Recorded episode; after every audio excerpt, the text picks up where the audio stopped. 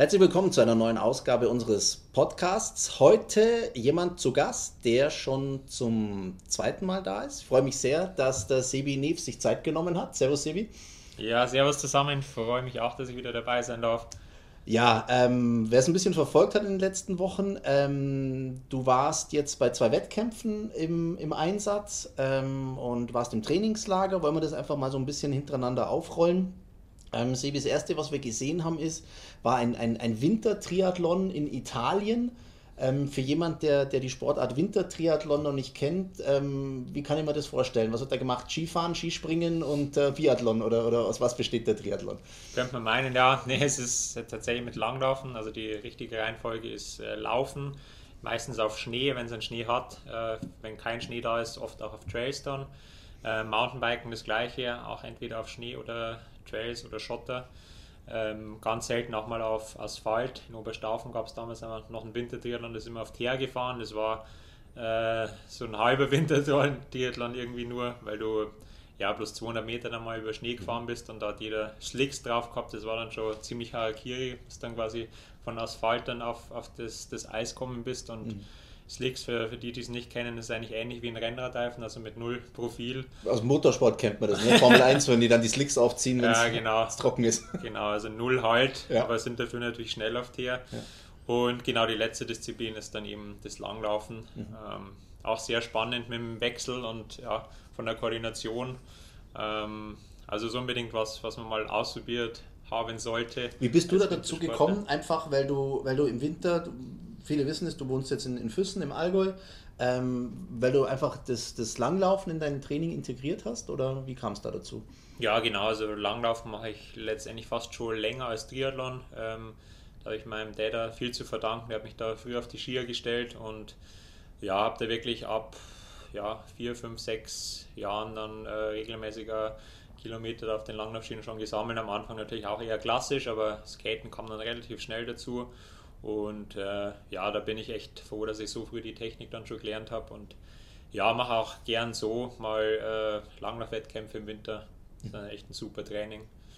Wie bist du dann auf diesen, da gibt es ja eine ganze Weltcup-Serie, habe ich jetzt erfahren, also bei diesem Wintertriathlon mehrere Wettkämpfe. Wie bist du dann auf diesen Wettkampf in Asiago äh, gekommen? In, in, in, ja, ist das noch Südtirol oder ist das schon Trentin? Äh, Veneto, also gerade so an der Grenze Trentino-Veneto. Okay. Das war insofern auch gut, weil äh, Trentino quasi noch äh, die rote Ampel hatte. Also mhm. war, ja, ich glaube sogar Hochrisikogebiet. Und Veneto war schon ein bisschen entspannt, also da haben die Cafés und so alles dann aufgehabt, äh, mit Maske natürlich alles, aber war dann einmal ganz schön, da wieder irgendwie draußen sitzen zu können. Ja. Ähm, nach dem Wettkampf bin ich tatsächlich äh, per Zufall gestoßen, äh, weil ein befreundeter Italiener äh, was gepostet hat in seiner Story, dass er sich da gerade vorbereitet auf Asiago.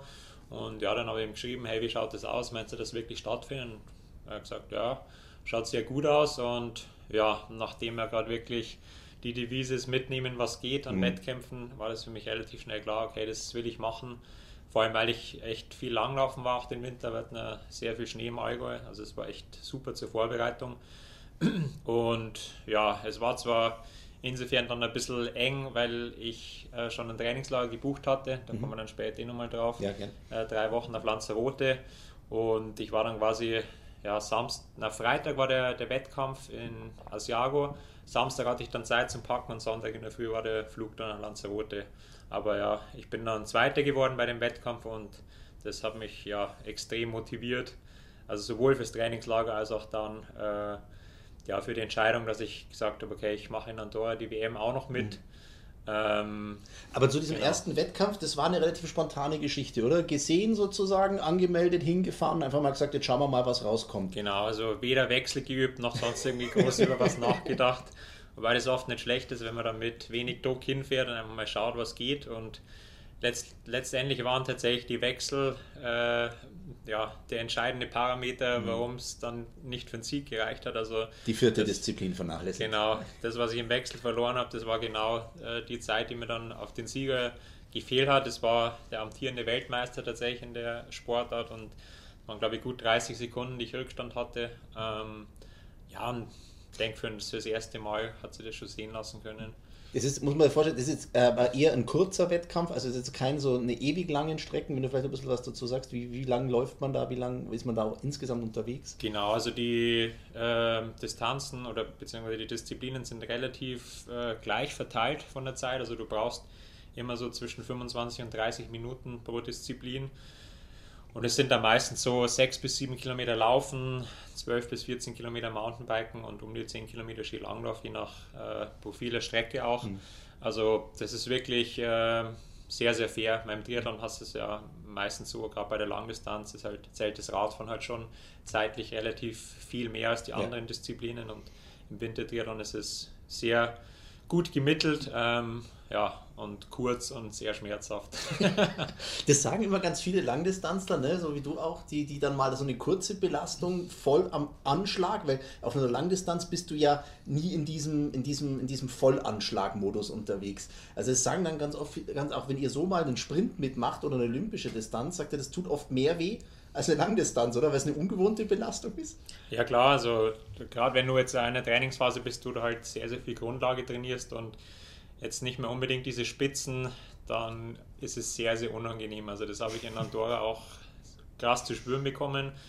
Gut, hatte auch noch ein bisschen andere Gründe, aber äh, auf Lanzarote in dem Trainingslager haben wir sehr, sehr viel Grundlage trainiert und mhm. dann diese Wechsel wieder auf kurze intensive Sachen, wo, ja, wo du wirklich dann auch schnell Laktat aufbaust mhm. und das dann auch nicht mehr wirklich abbauen kannst, wenn des Wettkampfes, gerade wenn du es lange nicht mehr trainiert hast er ist richtig, richtig unangenehm. Ja. Dann kommt schnell der Mann mit dem Hammer. Ganz schnell, ja. Lass uns über das Trainingslager ein bisschen reden, Sebi. Ähm, also für mich, wenn ich das höre, boah, drei Wochen Lanzarote, Trainingslager, ähm, rausgehen, schwimmen vor allem. Ähm, wie viel Spaß hat das gemacht, neben allem Training, neben aller Belastung, neben aller Ernsthaftigkeit? Wie, wie schön war das? Für die Seele sozusagen einfach draußen an der frischen Luft in kurzen Klamotten zu laufen, ähm, schwimmen zu gehen. Wie, wie gut hat das getan? Ja, kann man sich wirklich gerade fast nicht vorstellen. Also ähm, ja, muss man wirklich auch sagen, dass man gegenüber allen, die jetzt diese Möglichkeit nicht haben, ähm, schon fast ein bisschen ja, vorsichtig sein muss, dass man da nicht zu überschwänglich jeden Tag irgendwas postet und es den Leuten auch noch reindrückt. Also selbst wir als Profis haben uns da tatsächlich Gedanken gemacht im Vorfeld, ob wir es wirklich bringen können und ob es wirklich notwendig ist. Ähm, gut, als wir dann vor Ort waren, haben wir gesehen, andere haben da wirklich komplett drauf geschissen. Also da gab es wirklich gar keinen Grund, warum die jetzt da gewesen sind und waren halt trotzdem da. Also einfach normale Urlauber in der Ur Zeit. Ja, Urlauber und auch Amateursportler, mhm. ähm, wo wir uns dann schon gedacht haben, okay, sowas muss halt jetzt wirklich nicht sein. Wenn wir uns als Profis da schon wirklich den Kopf zerbrechen, werden wir dann auch, wir wollten ursprünglich nach Portugal, das haben wir dann auch sein lassen, auch wegen der Corona-Situation da vor Ort, aber weil es einfach auch unverantwortlich gewesen wäre. Und ja, auf Lanzarote hat dann doch irgendwie alles gepasst. Ähm, hatten wir einen ganz guten Deal da im, im Sands Beach Hotel.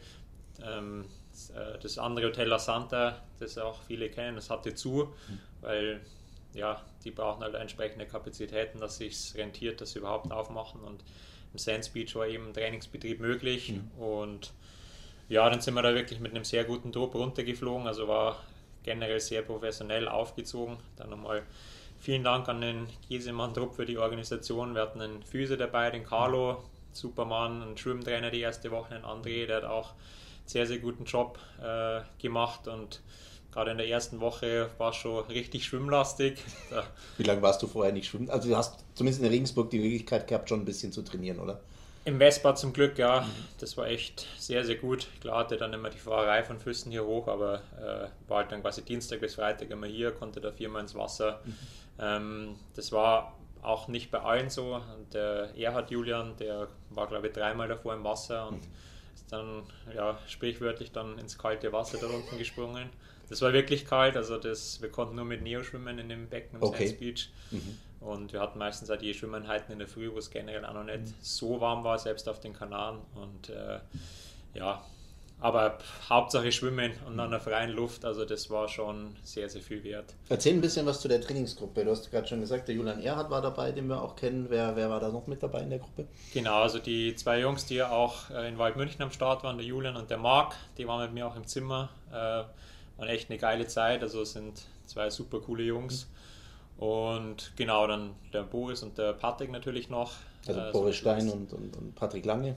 Genau, ist glaube ich den meisten eher Begriff als, ja. als wir drei jetzt. ähm, ja, von daher äh, hat man wirklich einen sehr, sehr schlagkräftigen Druck und konnte man halt tatsächlich einfach mal sehen, ja, wo man selber steht. Und ja, ich denke, das Trainingslager hat trotzdem wirklich jedem viel gebracht, äh, weil halt auch ein sehr unterschiedliches äh, Stärken-Schwäche-Profil bei jedem Athleten je nach Disziplin. geherrscht hat, genau, mhm. je nach Disziplin. Und äh, da haben wir halt untereinander schon viel profitieren können. Und ja, hatten wirklich eine tolle Zeit, viel Spaß und dann gehen auch drei Wochen schneller um, als man denkt. Wie ist das so, Sebi, wenn man, wenn man mit Konkurrenten letztendlich in einem Trainingslager ist, weil, Entschuldigung, weil man ja weiß, irgendwann steht man an der Startlinie und, und kämpft um, um eine Qualifikation, um einen Podest, um einen Platz. Ähm, lässt man sich da im Training in die Karten schauen? Ähm, wenn man damals, klar, man macht viel Grundlage, ne, da geht man nicht an die, an die, an, bis an die äußerste Belastung, aber trotzdem, wenn man dann so gemeinsam im Rad unterwegs ist oder eine Laufeinheit, gerade Patrick Lange ist ein sehr guter Läufer, ja, bekannt, äh, schaut er dann schon, dass er am Ende der Laufeinheit vorne ist oder schaut man da, wie, wie schaut der andere, schaut man dem in die Augen, kann der noch oder wie, wie kann ich mir das vorstellen? Ja, also ich glaube, da werden die meisten nie erwachsen. Ja, es ist natürlich gerade schon so in den Disziplinen, wo man halt auch weiß, okay, da liegen definitiv meine Stärken. Mhm. Da tut es natürlich schon weh, wenn dann irgendwie äh, die anderen halt auf Augenhöhe sind. Mhm. Also gab schon die eine oder andere Einheit, äh, wo man dann schon gemerkt hat, hoppla, jetzt ein falsches Wort, dann geht die Bombe hier hoch. Ehrlich? Aber meine ist ja auch schön irgendwo, also deswegen sind wir ja Leistungssportler und mhm ja, man hat einfach auch gemerkt, dass halt die Wettkämpfe gefehlt haben, dass jeder heiß ist, dass jetzt endlich mal wieder irgendwas stattfindet, wo man sich vergleichen kann. Und ja, dieser Vergleich war halt jetzt teilweise dann schon auch in den Trainingseinheiten da so gegeben. Aber wie gesagt, äh, ist auch einfach mal cool, wenn man, wenn man sich selber ein bisschen pushen mhm. kann. Mhm. Und ja, ich glaube, so eine der gängigsten äh, Redewendungen im Trainingslager war heute halte ich mich mal an meine Werte und es hat eigentlich nie zugetroffen. also der Trainer sagt, pass auf, nicht über den Wert und dann die genau. letzten zwei Kilometer hat man dann doch noch raus. Also es war, gerade beim Laufen waren es meistens 10 bis 20 Sekunden schneller. Also wenn es hieß, die Intervalle bitte nicht schneller als 3,45, war es meistens so 3,30, 3,35. oh Gott, hoffentlich hören keine Trainer zu. Nein, der Björn der hat es dann schon zwangsweise alles erfahren und irgendwann hat er einfach gar nichts mehr gesagt. Oder euch halt verarscht und praktisch falsche Werte vorgegeben. Also wenn er wollte, dass ihr 3,30 macht, euch eine 3,45 vorgegeben. Ja, das kann auch sein. Ein cleverer Trainer. Macht ja. es so. Dabei hat er sich nicht in die Karten schauen lassen. ja, Mensch, drei Wochen Trainingslager ähm, auf Lanzarote, also auf Meeresniveau dann nach Hause und genauso überhastet, hätte ich fast gesagt, wie die Abreise ins Trainingslager war, war dann auch die Rückreise, Schrägstrich Anreise zu dieser ähm, Weltmeisterschaft im Wintertriathlon. Ähm, wann war die Entscheidung, diese, diese Weltmeisterschaft zu machen? Direkt nach dem positiven Erlebnis in Asiago zu sagen, okay, das hat mir jetzt so gefallen, melde ich mich gleich an. Und das heißt, wusstest im ganzen Trainingslager über schon, der Wettkampf kommt dann hinten drauf. Genau, also es war tatsächlich schon auf der Heimfahrt von Asiago, habe ich mit der Julia telefoniert gehabt und haben eigentlich diese Entscheidung gefasst. Also äh, deine Trainerin? Genau, mhm. Julia Seibt. Und äh, ja, es war uns beiden bewusst, dass es nicht optimal ist. Ähm, das Trainingslager war schon gebucht vor Asiago. Ähm, ja, und dann haben wir da quasi halt schon gesagt, okay, wir werden halt dann am Ende des Trainingslagers schon ein bisschen rausnehmen und ähm, wenn ich halt dann quasi daheim bin, hatte ich ja eben noch eine Woche, dass ich da schaue, dass ich dann nochmal auf Skier komme Soweit der Plan in der Theorie. Die Praxis war leider komplett anders. Also so geil das Trainingslager war, so beschissen war dann die Zeit danach. Ähm, es hat wirklich angefangen mit der Rückreise. Also normalerweise, wenn es gut läuft, ja, hast einen Direktflug von den Kanaren, idealerweise dann nach München mhm. und dann fährst du eine Stunde mit dem Auto und dann bist du daheim. Also mhm. bist so sechs, sieben Stunden unterwegs. Und der Tag war wirklich die absolute Hölle. Ähm, wegen der Corona-Situation haben es zwei Flieger zusammengelegt. Mhm. Das heißt, äh, da ist ein Flieger aus Frankfurt gekommen, der hat Leute in Lanzarote rausgelassen, saßen aber noch Leute, die nach Gran Canaria wollten, äh, im Flieger drin. Das heißt, wir sind in einen halbvollen Flieger eingestiegen, sind dann nach Gran Canaria geflogen, hatten eine zwei Stunden Zwischenaufhalt, da sind wieder Leute zugestiegen. Das heißt, wir sind immer in einem bumsvollen Flieger gehockt, also mhm. maximale Anspannung, maximaler Stress. Und dann sind wir erst nach Frankfurt geflogen, also waren da ewig lang unterwegs in Summe. Und äh, ja, in Frankfurt habe ich dann leider auch noch meinen Anschlusszug verpasst. Da musste ich dann auch irgendwie in der Hektik mal schauen, dass ich einen anderen Zug bekomme. Das hat dann zum Glück auch funktioniert. Ähm, aber ja, bin ja dann mitten in der Nacht dann von Augsburg abgeholt worden. Eigentlich wollte ich nach Regensburg, weil da äh, mein ganzes Zeug noch war, das ich auch ja, dringend gebraucht hätte für äh, Andorra dann unter anderem auch einen Radkoffer.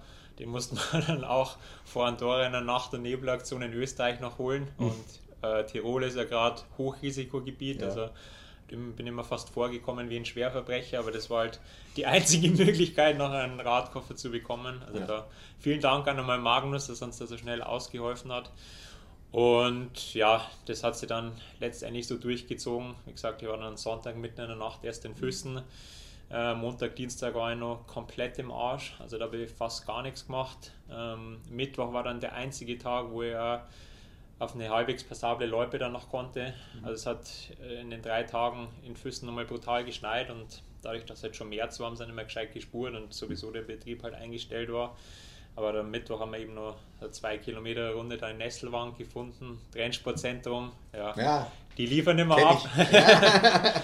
Und ja, das war eh ein super Kurs auch äh, für die Vorbereitung äh, in Andorra, weil der zickzack war und viele Kurven und Anstiege und Andorra war es ähnlich.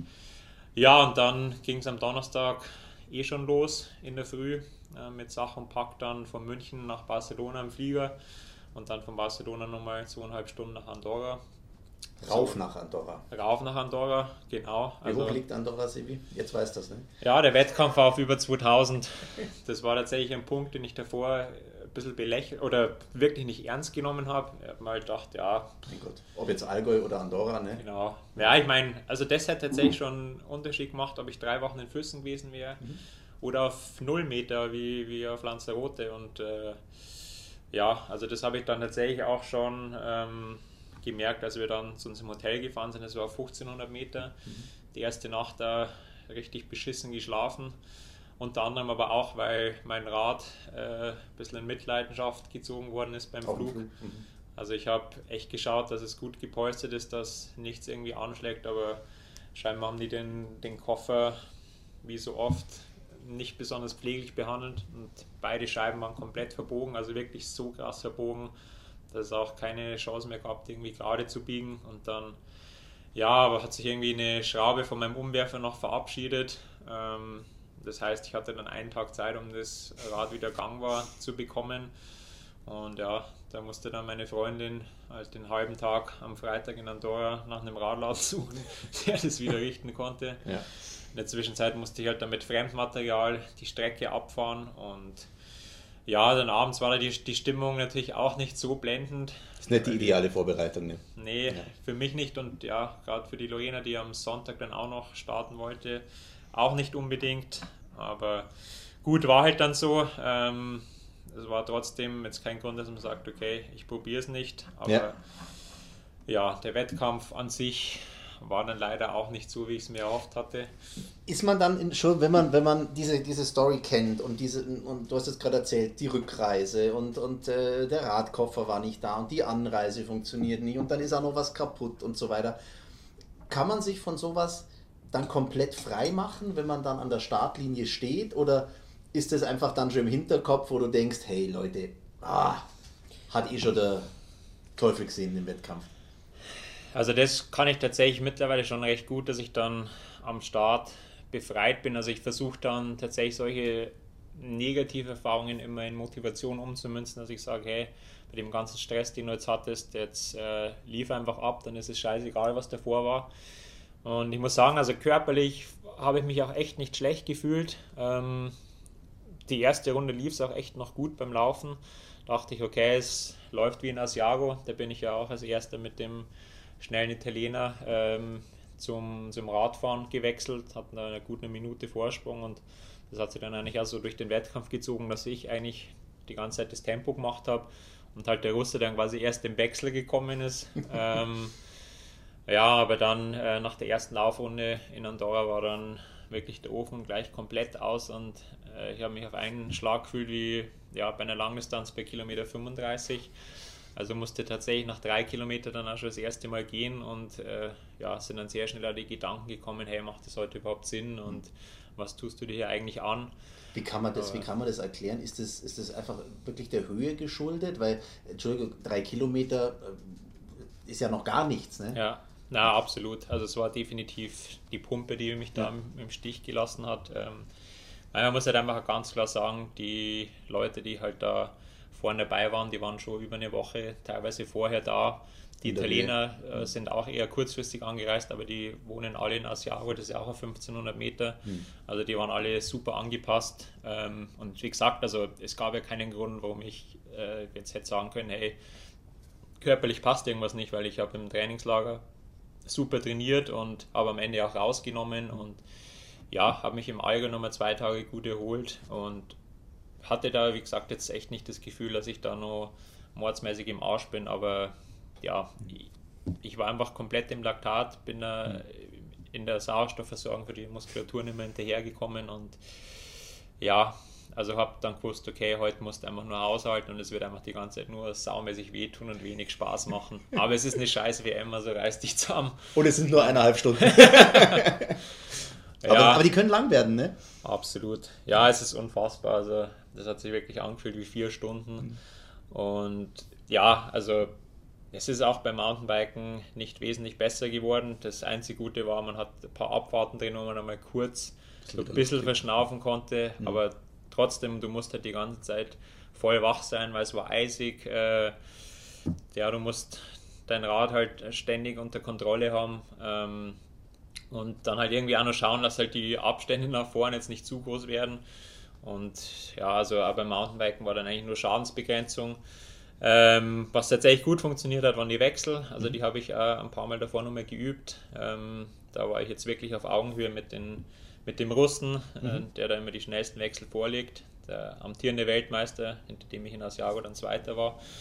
Und ja, dann beim Skilanglauf, das war dann tatsächlich so das einzig Positive an dem Tag noch, dass ich da zumindest halbwegs noch liefern konnte.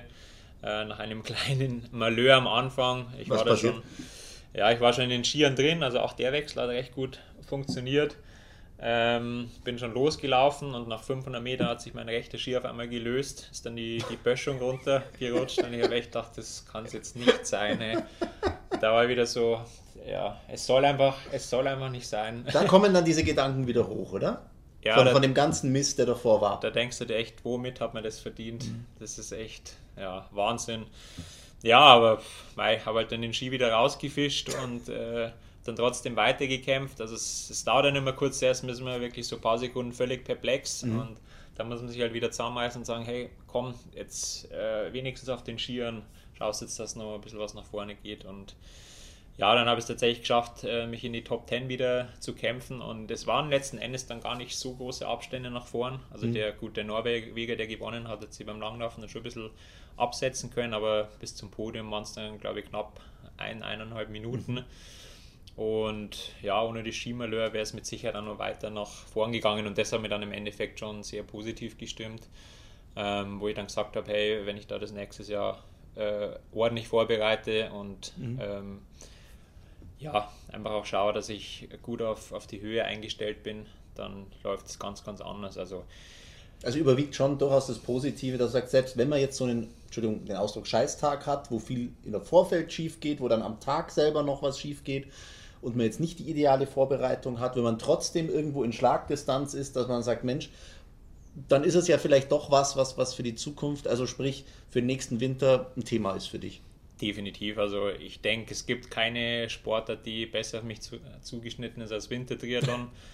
Und ja, also es gibt glaube ich auch keinen Ort, wo man das besser trainieren kann als im Allgäu. Mhm. Du hast alles vor Ort, äh, bist da relativ hoch schon. Also ich kann da auch bis auf 1500, 2000, ja, wenn es 900.000 Meter. Genau. Ja. Ähm, und ja, es gibt auch keinen Grund, warum ich das nicht im Winter mit einbauen sollte. Also da ist ja Langlaufen sowieso immer ein super mhm. Alternativtraining und die meisten Wettkämpfe sind jetzt auch verhältnismäßig gut zu erreichen. Also als Jaro war man relativ schnell mit dem Auto da. In Österreich gibt es ein paar Wettkämpfe. Gut, nach Andorra muss man dann auch schon fliegen, aber wenn alles gut läuft, ist man dann auch in sechs, sieben Stunden da. Mhm. Also das ist alles gut machbar und ähm, wenn Reisen dann mal wieder einfacher ist. Ne? Wenn es genau. Und äh, ja, also der Grund, warum ich das die letzten Jahre eben so ein bisschen aus den Augen verloren hatte, war, weil es halt bei uns einfach keine Wettkämpfe mehr gab. Äh, Oberstaufen 2014 war, glaube ich, das, der letzte Wintertriathlon, den es in Deutschland oder im näheren um Umkreis gab. Und ja, so die letzten Jahre hat es irgendwie dann auch nicht gepasst und von daher war das jetzt auch so ein bisschen eine, glückliche Fügung, dass ich das wieder so für mich entdeckt habe und ja, hoffe schon, dass ich halt äh, vielleicht die nächsten Jahre dann mal um den Titel dann mitkämpfen kann. Ähm, also andere Athleten sind jetzt schon einen anderen Weg gegangen. Ähm, es gab einen Wettkampf in, äh, in den USA, äh, eine Mitteldistanz, wo durchaus namhafte Starter, ähm, ein namhaftes Starterfeld war. Ähm, die Entscheidung zu sagen, da zum Beispiel nicht hinzugehen, sondern noch zu warten, auch, auch dieses Reisen, wenn man dann sowas sieht, was, was dann einer Anne Haupt passiert ist, die dann da in die USA reist, mit großem Aufwand, auch mit großem finanziellen Aufwand und dann nicht teilnehmen kann, wenn man, wenn man, wenn man einen Positivtest hat.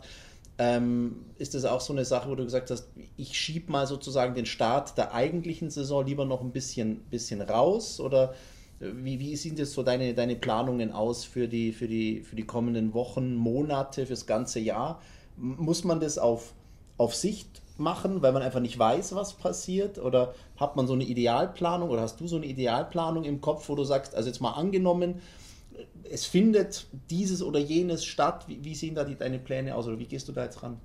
Ja, ich glaube, von der Idealplanung ist mir spätestens äh, seit letztem Jahr weggekommen. Hm. Also gibt es generell, glaube ich, nicht so äh, einen Plan, der, der komplett aufgeht. Man muss immer ein bisschen flexibel bleiben. Ähm, aber generell denke ich, haben wir jetzt sehr, sehr viel richtig gemacht äh, den Winter über. Äh, habe mich da sehr, sehr gut vorbereitet, für nochmal an meinen Schwächen arbeiten können. Danke dann nochmal an das integrales Team. Ähm, und ja, insofern äh, bin ich jetzt schon ready, dass die Sommersaison losgeht. Also ich meine, der Wintertriathlon, es war jetzt nicht so, dass ich da komplett alles wieder aufgebrochen habe und woanders reingegangen bin. Wettkampf ist trotzdem Wettkampf und du sammelst ja einfach auch nochmal Wettkampfhärte in dem mhm. Fall. Ähm, und gerade die Woche jetzt nach dem Trainingslager wäre so oder so wenig gelaufen. Klar, jetzt mit dem Reisestress war es nicht unbedingt optimal für die Regeneration, aber wir haben jetzt auch nach Andorra nochmal ein paar Tage rausnehmen können und ich denke, das macht jetzt auch keinen großen Unterschied. Mhm. Und ja, der Plan ist jetzt äh, Ende April dann bei der Challenge Gran Canaria zu starten. Auf den Kanaren schaut es auch ganz gut aus mit Corona. Ich denke, generell auf Inseln kann man das Ganze mhm. ja besser handeln. Und die haben auch gute Konzepte, ähm, das scheint zu funktionieren. Ja, und dann das erste große Ziel ist dann der Ironman Lanzarote Anfang Juli. Also das sind jetzt mal zwei äh, fixe Termine, die auch, denke ich, sehr gut passen äh, mit der Vorbereitungszeit. Und also auch dieser Abstand zwischen den beiden Wettkämpfen. Genau, und ja, dazwischen muss man dann einfach mal schauen, ob noch irgendwas reinpasst. Aber da werde ich dann spontan entscheiden. Mhm. Ähm, ja, und ansonsten ist es definitiv, wie du gesagt hast, also irgendwelche großen Reisen sind halt in dem, äh, in dem Zusammenhang jetzt mit Corona einfach auch sinnlos und Männer muss da dann auch da äh, hinreisen und wissen, okay, da habe ich dann eine Chance, vorn mitzumischen und an dem Punkt war ich jetzt einfach noch nicht, weil Lanzarote halt doch eher nochmal ein Grundlagentrainingslager war, wo wir auch mit dem Renner trainiert haben und jetzt noch gar nicht am Zeitverrat und da brauche ich jetzt einfach hier nur ein bisschen Zeit, um mich speziell dann äh, auch auf die Zeitverposition wieder einzustellen. Das ist doch ein großer Unterschied. Ne? Definitiv. Und hatte das Material bis jetzt auch noch gar nicht. Ja. Ähm, aber ja, bis Mogan ist dann auf jeden Fall alles ready. Der scheint aber auch, wenn man es mal ein bisschen so liest und hört, ordentlich besetzt zu sein, dieser erste Wettkampf. Ne? Also da wirst du einige aus deiner Trainingsgruppe wiedersehen. Genau, also meist ist immer gut so. Also ich denke, das wird ja das Jahr über durchziehen, dass alles, was so stattfinden wird, pervers besetzt sein wird. Also es fängt dann an äh, beim äh, Triathlon in Waldmünchen. ja, über Buschhütten, über was weiß ich, äh, Buxtehude Triathlon. Das haben wir letztes Jahr schon ein bisschen gesehen. Da sind dann teilweise die PTO auch eingestiegen und hat äh, lokale Wettkämpfe unterstützt, im Ausland noch mehr als bei uns in Deutschland, aber ich denke, das wird auch dieses Jahr bei vielen Wettkämpfen der Fall sein und ist ja auch schön, wenn halt dann kleine Veranstaltungen einfach auch äh, so ein bisschen mitgepusht werden und mal so ein Feld am Start haben. Genau, also ich denke, da werde ich auch von solchen Wettkämpfen einiges mitnehmen, weil es einfach auch ja, ein geiles Training ist. Mhm. Äh, und wie gesagt, sonst muss man in der zweiten Saisonhälfte mal schauen. du sprichst jetzt solche Wettkämpfe an, das sind jetzt reine Wettkämpfe für Profis ähm, zum größten Teil. Die sehe ich heuer schon. Also das glaube ich schon, dass da, da, da, muss auch die ganze Industrie, die da dran hängt, letztendlich jetzt wieder was liefern, weil sonst wird es auch irgendwann schwierig, dieser, diesen, diesen Hype, den man ja auch in Deutschland hat für einen Triathlon, sonst wird der auch wieder tot. Ähm, du weißt, ich bin selber Hobby-Triathlet. Ähm, wenn du irgendwann verlierst du auch als Hobby-Triathlet irgendwann mal auch so ein bisschen die Sportart aus. Ne? Ich, wann war ich das letzte Mal schwimmen? Ne? Vor einem halben Jahr. Ähm, wann ist denn der nächste Wettkampf? Also ich glaube, keine Ahnung heuer, ob es überhaupt einen, einen geben wird. Ähm, jetzt sind ja aber die, die großen Wettkämpfe, also Frankfurt, Rot, Hawaii, die leben ja immer davon, dass es eben beides ist. Dass es das Profirennen ist und dass es eben aber eine Massenveranstaltung ist. Mit, ich rede jetzt noch gar nicht mal von 250.000 Zuschauern in Rot an der Strecke oder an den Strecken und im Zielbereich, sondern einfach auch von den vielen, vielen hundert und tausend Altersklassenathleten. Siehst du diese Wettkämpfe heuer überhaupt stattfinden. Jeder geht jetzt schon weit weg, geht auf den September, geht, wenn es vom Wetter her ging, würden sie auf den November gehen wahrscheinlich. Aber glaubst du, dass es Wettkämpfe für Altersklassenathleten oder solche gemeinsamen Wettkämpfe, äh, dass es Rot überhaupt geben wird heuer? Und wenn nicht, besteht da eine Gefahr, dass eine ganze Branche wegbricht? Definitiv. Also wir sind da wirklich gerade an einem extremen Scheideweg, wie du es gerade angesprochen hast. Zum einen äh, ist es halt einfach die Motivation, die, die flöten geht bei vielen Athleten. Ich trainiere mittlerweile auch einige selber und merke es halt auch, ja, die, die, sagen, okay, selbst wenn jetzt was stattfindet, ich war kein einziges Mal im Wasser. Also gut, das Problem haben jetzt gerade alle Amateure irgendwo, aber das fühlt sich einfach scheiße an, wenn du halt äh, quasi irgendein Ziel hast, aber du hast keine Chance für dieses Ziel wirklich zu trainieren. Und äh, ja, und das andere Problem ist natürlich, äh, dass da definitiv die Gefahr besteht, dass das alles wegbricht. Also wie du gesagt hast, äh, Profirennen sind ja möglich. Äh, da steht halt dann eine Organisation dahinter, die halt äh, irgendeinen Mäzen haben, der halt da richtig viel Kohle reinpumpt und dann geht es halt in kleinem Rahmen, aber ja, jetzt Challenge aber, und Ironman. Ich da nochmal einmal, aber ja. da, wenn ich dann so die Bilder sehe aus, aus Miami, die dann auf einem, Entschuldigung, Drecks-Autokurs ihre Runden abschwurbeln, wo keine Sau zuschaut, ähm, da fehlt doch ein Profi auch ja, was, ist, oder? Das ist nicht wirklich Triathlon, definitiv. Ja. Also deswegen, mich hat Miami auch überhaupt nicht gereizt, äh, allein des Kurses wegen. Mhm. Und äh, es ist, ja, es ist, es ist kein Triathlon, es fehlen die Zuschauer, es fehlt die, die Atmosphäre und äh, ja, also das ist wirklich auch was, wo ich befürchte, dass ja, wenn man, wenn man da jetzt nicht schnell irgendeine Patentlösung hinbekommt. Also meine Hoffnung ist da halt wirklich, dass wir das mit den Impfungen doch jetzt irgendwann in naher Zukunft in den Griff bekommen. Wird es da sehr düster ausschauen und auch für Wettkämpfe wie Frankfurt und Rot sehe ich leider sehr, sehr schwarz. Also mhm. unabhängig du, von den Zuschauern ja. wird es einfach nicht möglich sein, dass so viele äh, Leute gleichzeitig an den Start gehen. Also das ist halt auch in den anderen Sportarten, die jetzt so stattfinden, das sind halt reine äh, Profisportarten, wo man es halt auch gut hinbekommt mit Abständen, mit Konzepten. Aber 2.000, 3.000 Athleten in einem Wettkampf, also da kann man nur so viel Rolling Starts und nur so viel Gedöns haben, das äh, gerade jetzt in der Situation, hm. wenn da irgendwo, ja, wenn es wenn, da einen wirklich erwischt, der, der halt dann schwer erkrankt, das langt, dass halt alles, alles hm. zu Buch geht und das Risiko will halt, denke ich, auch einfach gar keiner eingehen und ja, es ist sehr, sehr schade für unseren Sport, weil er definitiv einfach davon lebt, von diesem gemeinsamen äh, ja, Fiebern und. Dass so zwei Typen wie du und ich gemeinsam an der Startlinie ganz stehen. Genau. Ja, Oder das, eine doppelt das, so lang braucht wie der andere, aber trotzdem den gleichen den, Wettkampf macht. Macht einen Triathlon aus, mhm. ganz genau. Und äh, klar, als Profi brauchst du es nicht unbedingt, aber auf der anderen Seite musst du doch sagen, hey, ohne äh, Age Grouper gibt es halt das Profitum auch nicht. Also mhm. das geht halt Hand in Hand und ja, ich finde es halt trotzdem immer cool, wenn man halt ja im, im Ziel dann auch mit ja, eben mit, mit dir dann da zusammensteht und den Wettkampf Revue passieren lässt. Klar hat da jeder so seinen eigenen Wettkampf, aber so vor dem Start und nach dem Ziel äh, ist es halt trotzdem eine Leidenschaft, die man teilt. Und, ja, und jeder gibt sein Bestes und jeder ist danach kaputt. Genau. Und Genau, das ist halt das Coole, dass halt jeder sein persönliches Ziel hat und da ist es dann völlig wurscht, wie lange man braucht. Wenn man mit seiner eigenen Leistung zufrieden ist, ist doch alles cool und ja, das sind einfach so diese, sag mal, diese Grundsteine des, des Triathlons, die da so, so weggebrochen sind und hm. ja, wie du sagst, also so reine Profi-Wettkämpfe auf, auf lange Sicht, das klar geht es irgendwie, aber es ist nicht das, wo, wofür der Triathlon eigentlich steht. Jetzt haben wir schon über Frankfurt und über, über Rot gesprochen, ähm, die ja gerade davon leben und sich darüber auch ja finanzieren am Ende des Tages. Ähm, Hawaii ist nochmal ein anderes Thema. Ähm, glaubst du, dass es Hawaii ohne Age Grouper heuer, also ich gehe mal davon, ich weiß es nicht, in Amerika sind die mit dem Impfen sehr viel weiter. Ja, okay, Hawaii ist eine Insel, haben wir auch schon drüber gesprochen, ist ein Infektionsgeschehen auch leichter zu, ähm, zu kontrollieren. Es gab äh, die Woche eine Entscheidung, dass zum Beispiel zu den Olympischen Spielen keine ausländischen Zuschauer anreisen dürfen. Ob die stattfinden werden, bin sehr skeptisch, aber gut ist ein anderes Thema.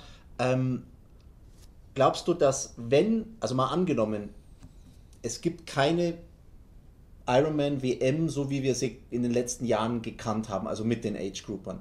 Glaubst du, sie versuchen trotzdem für die Profis eine WM durchzuziehen, weil sich diese Organisation, die ja gerade wieder verkauft wurde letztes Jahr, sich gar nicht leisten kann, keinen Weltmeister zu küren? Also, viel, viele Events drin in der Frage, ich weiß. Ja, wie gesagt, also gerade Ironman und Challenge sind halt definitiv von den Age-Gruppen abhängig. Mhm. Und gut, die PTO war jetzt äh, bei vielen Challenge-Rennen äh, so als, als, Support ein bisschen mit drin. Dann konnten sie halt viel, viel auch äh, stemmen finanziell.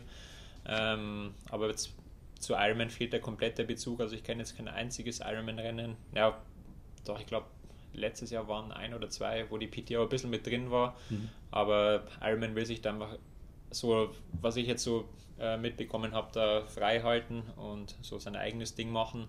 Insofern bin ich da sehr, sehr skeptisch, mhm. dass es da ein, ein reines Profirennen geben wird. Es ist, da steckt einfach viel zu viel Kommerz dahinter und ja, bevor sie dann quasi irgendwie selber aus eigener Tasche was finanzieren müssen, lassen sie es wieder lieber gar nicht stattfinden. Also du siehst es auch nur in Kombination machbar. Ja. Okay.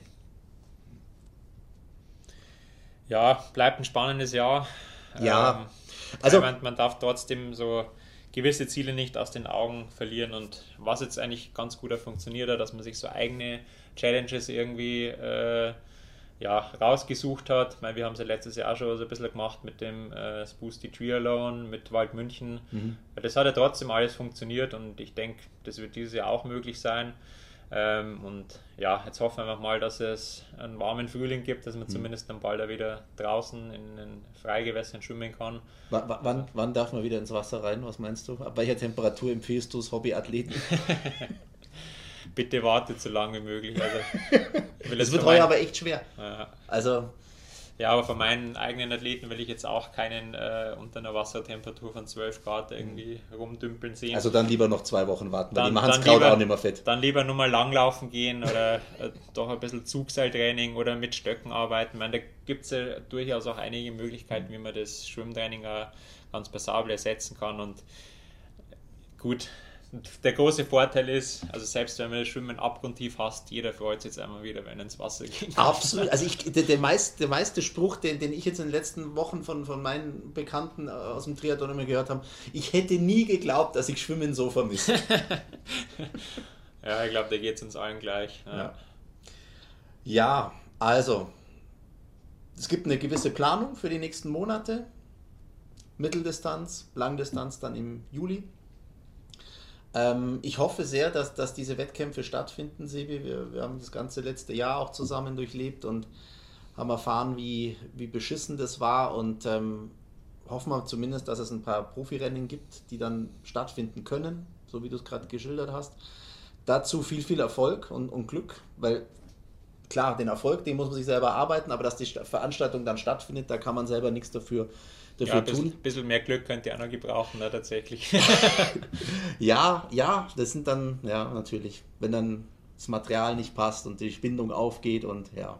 Ja, klar, ich meine, so, so einen gewissen Teil hat man selbst in der Hand. Mhm. Ähm, jetzt weiß ich auch, egal wie viel Aufwand es ist, ich werde jetzt jedes Mal die Scheißscheiben äh, einfach abschrauben, auch mhm. wenn es ätzend ist, aber die Zeit muss man sich halt dann einfach nehmen. Mhm. Aber da gehört es halt einfach dazu, dass man halt dann auch ein gewisses Zeitfenster hat und mhm. nicht immer so durchhudelt. Aber nicht einen Tag vorher anreist. Ne? Wie gesagt, das ja. war jetzt einfach mal ein Versuch, wo wir vorher gewusst haben, hey, das, das wird eng und es wird Komplikationen geben. Insofern ist es ja eh noch gut gelaufen, aber klar, wenn ich jetzt äh, auf Hawaii an den Start gehe, dann werde ich ganz anders an, an, an sowas mhm. rangehen. Ja. Und ja. Dann hat man ein bisschen Vorbereitungszeit. Genau. Ja, ansonsten danke mich, bedanke mich auch recht herzlich für die Zeit und ja, hoffe, Vielen dass Dank. ich ein paar Mal liefern kann dieses Jahr. Wir verfolgen es, wir bleiben dran und ähm, du hast gerade zwei so Themen schon angesprochen, dass man vielleicht doch mal nochmal überlegt, was kann man für andere Reize setzen heuer. Ähm, wir haben ein paar Ideen. Aber dazu später mal mehr. Vielen Dank, Sebi, für deine Zeit. Viel Erfolg, komm wieder gut in Deutschland an, ähm, komm wieder gut rein ins Training und wir sind sehr gespannt, was dann Ende April passieren wird. Vielen Dank. Danke auch und das Wichtigste, bleibt gesund. Genau. Danke fürs Zuhören und nächste Woche gibt es wahrscheinlich schon wieder einen Podcast. Dann ganz andere Sportart, dann wird Jule Niemeyer zu Gast sein, Tennisspielerin, eine der ja, größten Talente, die wir in Deutschland haben im Tennis, aber dazu dann an anderer Stelle mehr. Danke fürs Zuhören und tschüss.